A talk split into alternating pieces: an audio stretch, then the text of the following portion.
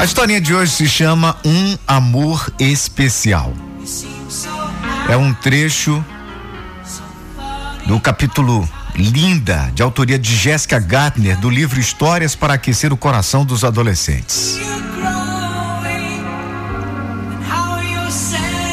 Quando Jéssica veio ao mundo, trazia a cabeça amassada e traços deformados devido ao parto difícil por sua mãe. Todos a olhavam e faziam careta, dizendo que ela se parecia com um jogador de futebol americano espancado. Todos tinham a mesma reação, menos a sua avó. Quando a viu, a tomou nos braços e seus olhos brilharam. Olhou para aquele bebê, sua primeira netinha, e emocionada falou: Linda! No decorrer do desenvolvimento daquela sua primeira netinha, ela estaria sempre presente. E um amor mútuo, profundo, passou a ser compartilhado. Quando a avó recebeu o diagnóstico anos depois de mal de Alzheimer, toda a família se tornou especialista no assunto. Parecia que aos poucos ela ia se despedindo, ou eles a estavam perdendo. Começou a falar em fragmentos, depois o número de palavras foi ficando sempre menor, até não dizer mais nada.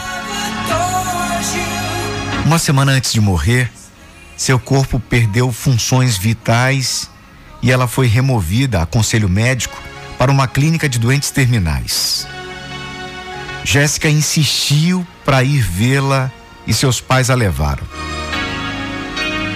Ela entrou no quarto onde a avó Nana estava e a viu sentada em uma enorme poltrona ao lado da cama.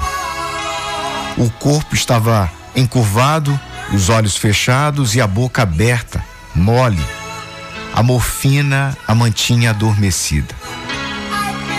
Lentamente, Jéssica sentou à sua frente, tomou a sua mão esquerda e a segurou afastou daquele rosto amado uma mecha de cabelos brancos e ficou ali, sentada, sem se mover, incapaz de dizer alguma coisa. Desejava falar, mas a tristeza que a dominava era tamanha que ela não a conseguia controlar. Então aconteceu.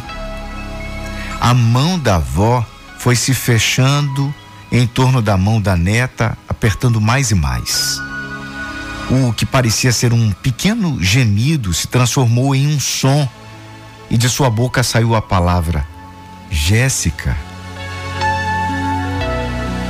A garota tremeu. O seu nome. A avó tinha quatro filhos, dois genros, uma nora e seis netos como ela sabia que era ela. Naquele momento, a impressão que Jéssica teve foi de que um filme era exibido na sua cabeça. Viu e reviu a sua avó nos 14 recitais de dança em que ela se apresentou. Viu-a sapateando na cozinha com ela, brincando com os netos enquanto os demais adultos faziam a ceia na sala grande.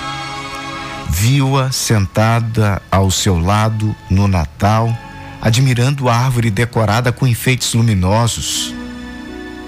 Então Jéssica olhou para ela, ali, e vendo em que se transformara naquela mulher, chorou. Deu-se conta de que ela não assistiria no corpo ao seu último recital de dança nem voltaria a torcer com ela pelo seu time de futebol. Nunca mais poderia se sentar ao seu lado para admirar a árvore de Natal. Não a haveria toda arrumada para o baile de sua formatura ao final daquele ano. Não estaria presente no seu casamento, nem quando o seu primeiro filho nascesse. As lágrimas corriam abundantes pelo seu rosto. acima de tudo, chorava porque finalmente compreendia como a avó havia se sentido no dia em que ela nascera. A avó olhara através da sua aparência, enxergara lá dentro e vira uma vida.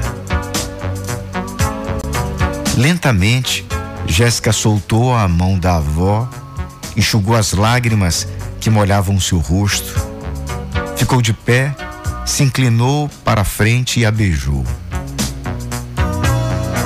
Num sussurro, disse para a avó: Você está linda.